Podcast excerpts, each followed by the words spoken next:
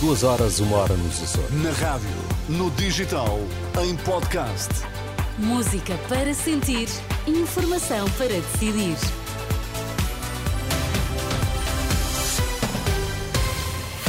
Notícias na Renascença, os destaques a esta hora. Boa noite. Pedro Nuno Santos é o novo secretário-geral do PS, com 62% dos votos. Quatro pessoas ficaram feridas após uma colisão este sábado entre um comboio e um veículo ligeiro em Olhão. Pedro Nuno Santos foi eleito secretário-geral do PS esta noite com mais de 24 mil votos. No discurso de vitória, o novo líder do Partido Socialista lembrou António Costa e disse ter orgulho nos resultados da sua governação. Temos um orgulho imenso nele, um orgulho imenso no trabalho que realizou. Eu tenho muito orgulho de ter estado com ele desde a primeira hora até ao último dia da sua liderança. Um orgulho imenso nos resultados da sua governação. Estes oito anos foram muito importantes para Portugal. Nós fomos capazes de crescer acima da média europeia. Nós fomos capazes de criar emprego como poucos governos ao longo da nossa história. Foram mais de 600 mil postos de trabalho.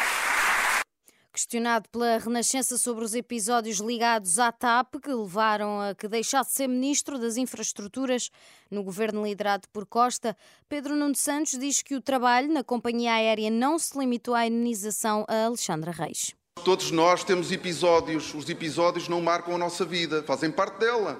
E nós aceitamos, aprendemos com eles, mas o trabalho não foi esse. O trabalho na TAP não foi uma indemnização, foi salvar uma empresa que, se não tivesse sido intervencionada, estava fechada e com estado a lucro.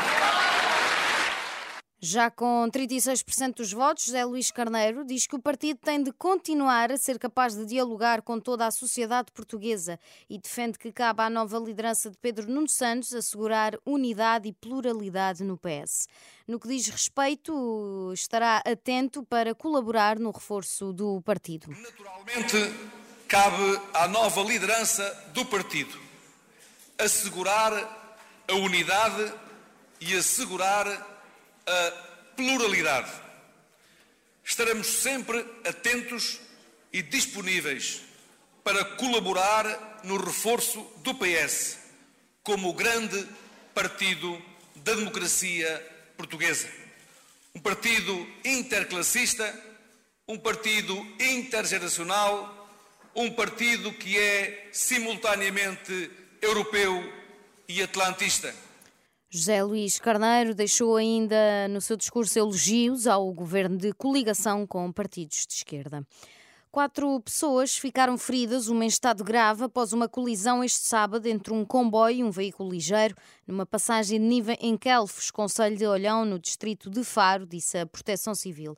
Segundo uma fonte do Comando Regional de Emergência e Proteção Civil do Algarve, a agência Lusa, um veículo ligeiro foi abalroado por uma composição ferroviária na passagem de nível de Marim, junto ao Parque de Campismo de Olhão, na freguesia de Kelves. O alerta foi dado perto das 11 da noite, de acordo com a autoridade regional. Na próxima semana, 40% dos hospitais terão algum tipo de constrangimento, 67 especialidades e serviços vão ter limitações, menos 5 do que na semana passada, de acordo com o comunicado divulgado este sábado pela direção executiva do SNS. Em caso de doença aguda, as pessoas devem sempre que possível ligar previamente para o SNS 24 e cumprir com as orientações recebidas.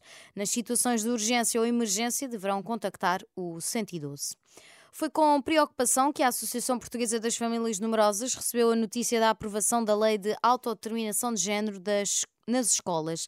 Rita Mendes Correia, que pertence à associação, critica ainda o governo por ter tomado uma decisão sem ouvir todas as partes interessadas. Tivemos alguns elementos que nos provocaram algum alerta sobre esta questão, nomeadamente o facto, por exemplo, da Associação Nacional de Diretores de Agrupamento e de Escolas Públicas, um, que não foram ouvidos neste processo. Uh, e, portanto, isto, isto, levanta aqui uma leve importante e reforça muito a ideia de que uh, este governo está a tentar fazer passar esta medida no final do seu mandato, assim, um bocadinho à pressão. Declarações de Rita Mendes Correia, da Associação Portuguesa das Famílias Numerosas à Renascença. Funcionários da Organização Mundial de Saúde participaram no sábado numa missão conjunta de agências das Nações Unidas ao Hospital Shifa, no norte de Gaza, para integrar, integrar, aliás, suprimentos de saúde e avaliar a situação nas instalações. A Agência de Saúde da ONU disse que o Hospital Shifa, atualmente minimamente funcional, precisa de retomar urgentemente pelo menos as operações básicas para continuar a servir milhares de pessoas que necessitam de cuidados de saúde que salvam vidas.